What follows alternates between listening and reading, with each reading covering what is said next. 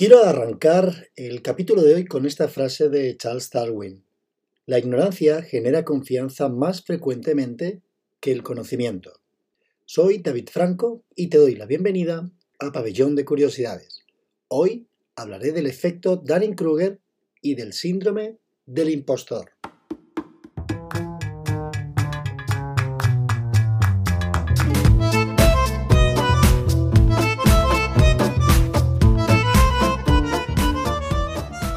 La mala calibración del incompetente se debe a un error sobre uno mismo, mientras que la mala calibración del altamente competente se debe a un error sobre los demás.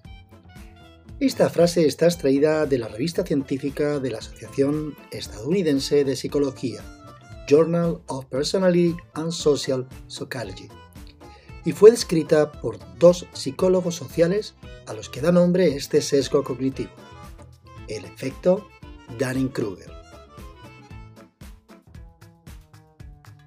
Imagínate a un tipo que le dicen sus colegas que si se rocía la cara con zumo de limón, esta será invisible a las cámaras del banco y podrá atracar el banco sin necesidad de ser visto, sin pasamontañas, a cara descubierta. ¿A que parece de coña? Pues esto es verídico y esto es lo que dio pie a los dos psicólogos David Dunning y Justin Kruger a estudiar el comportamiento social de los individuos y les hizo merecedores del Premio Nobel de Psicología del año 2000.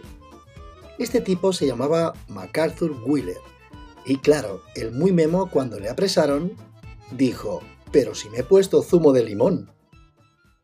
Lo que es curioso es que nuestro torpe atracador probó el experimento previamente en su casa aplicándose zumo de limón en su cara y haciéndose una foto, un selfie.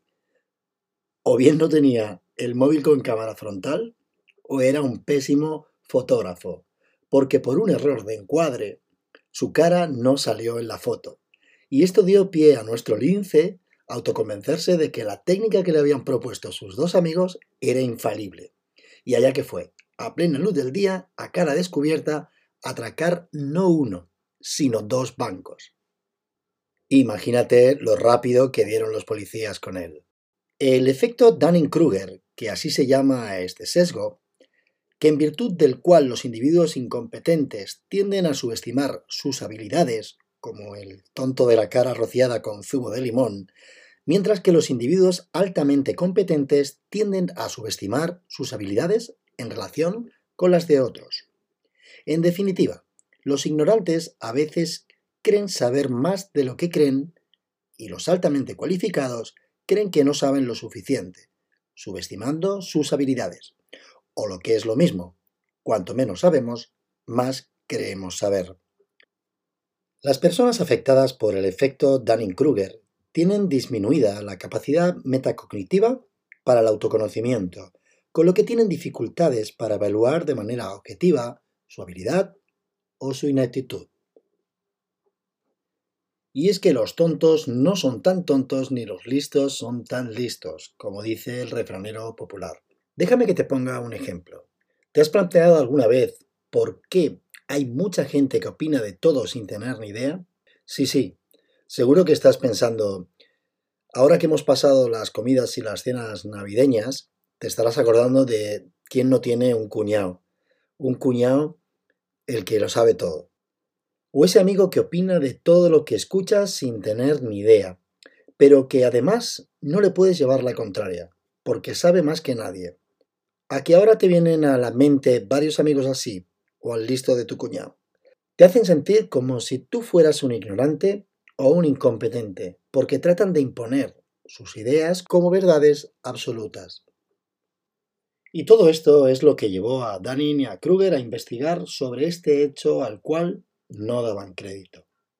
Y se plantearon si es posible que mi propia incompetencia me impida ver esa incompetencia. En cierto modo, es una de las cosas por las que grabo el podcast. Eh, no para considerarme más inteligente de lo que pueda ser, que ya te digo que no lo soy, sino para no creerme sistemáticamente que sé más de lo que sé y me sirve para estudiar y poder luego tratar de explicarte curiosidades. Así, de esta manera, huyo un poco de este efecto Dunning-Kruger, porque cuanto menos sabemos, más creemos saber. ¿Por qué sucede todo esto? Para hacer algo bien, tenemos que tener un mínimo de habilidades y competencias que nos permitan conocer un tema o saber sobre una tarea que queremos manejar. Te pongo otro ejemplo, con un estudio que reveló que el 80% de los conductores se autocalificaban como fantásticos y súper buenos conductores, por encima de la media, y desde luego que esto es matemáticamente imposible. Ojalá, ¿cuántos accidentes se evitarían si fuera esto cierto? El efecto Dunning-Kruger se está dando ahora con, con el tema del COVID. Nuestros dirigentes o políticos, y no quiero meter mucho el dedito en la llaga, ante su incompetencia o su ignorancia de cómo placar este virus, cada día dicen una cosa que se creen y se autoengañan y la defienden a, capa y espada, sesgados por su propia convicción. También ha sucedido recientemente algo muy parecido con el volcán de La Palma aquí en España. Han salido expertos vulcanólogos de debajo de las cenizas del propio volcán. Aquí todo el mundo opinaba de lo que no sabía. ¿Qué podemos hacer para no ser el cuñado listo? Para lidiar con el efecto Dunning-Kruger y no convertirnos en el que todo lo sabe, lo primero que debemos es ser conscientes de que este sesgo cognitivo existe. Lo segundo es dejar lugar a la duda, y a que la opinión de los demás pueda aportarnos otro enfoque que no estamos teniendo, o dar opción a que las cosas tienen otras posibles formas de hacerse. Y lo más importante, por mucho que sepas de un tema, siempre habla desde el respeto y no intentes imponer tu criterio. Al fin y al cabo, la vida es una constante evolución. Antiguamente se pensaba que la Tierra era plana, ¿verdad? Recuerda que todos tenemos carencias y somos ignorantes en muchas materias. Hoy damos por hecho en la existencia de nuestra vida por el efecto Big Bang y creemos en las teorías de la relatividad de Albert Einstein. Pero es posible que un día estas ideas puedan quedar en entredicho y obsoletas, y hasta haya nuevos avances o descubrimientos que desmientan lo que hasta ahora creemos. Debemos enfrentarnos a la vida con los ojos humildes de un niño y con una actitud de eterno aprendiz. Los dos psicólogos sociales demostraron en varios experimentos que consistían en medir las habilidades intelectuales y sociales de varios estudiantes de la Universidad de Cornell, tales como la comprensión lectora, la conducción de vehículos de motor y juegos como el ajedrez o el tenis. Kruger y Dunning, tras repasar los resultados de las pruebas de razonamiento lógico, de gramática e humor, preguntaron a los estudiantes por la estimación que tenían ellos del resultado de sus pruebas. Este resultado fue sorprendente. Aquellos que eran menos capaces o sabían menos de algún tema se autoevaluaban más alto. Por ejemplo, se autoevaluaban con un 9 cuando el resultado real de sus pruebas era tan solo de 6. Y lo curioso del resultado del test era también que sucedía lo contrario con los que eran más habilidosos. Los que habían obtenido de resultado un 9 se autoevaluaban con un 6.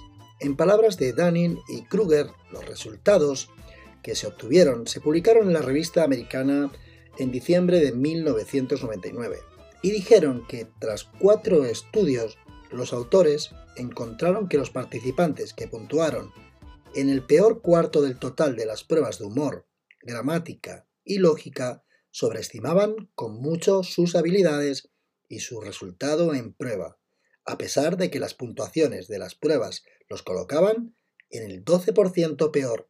Ellos se consideraban entre el 62%. En resumidas cuentas, el efecto Dunning-Kruger es la relación entre la estupidez y la vanidad.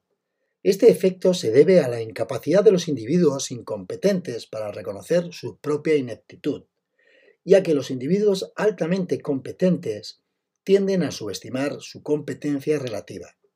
Todo esto está relacionado estrechamente con otro sesgo, el de la superioridad ilusoria, en el que una persona subestima sus propias cualidades y habilidades en comparación con las mismas cualidades y habilidades de otra persona.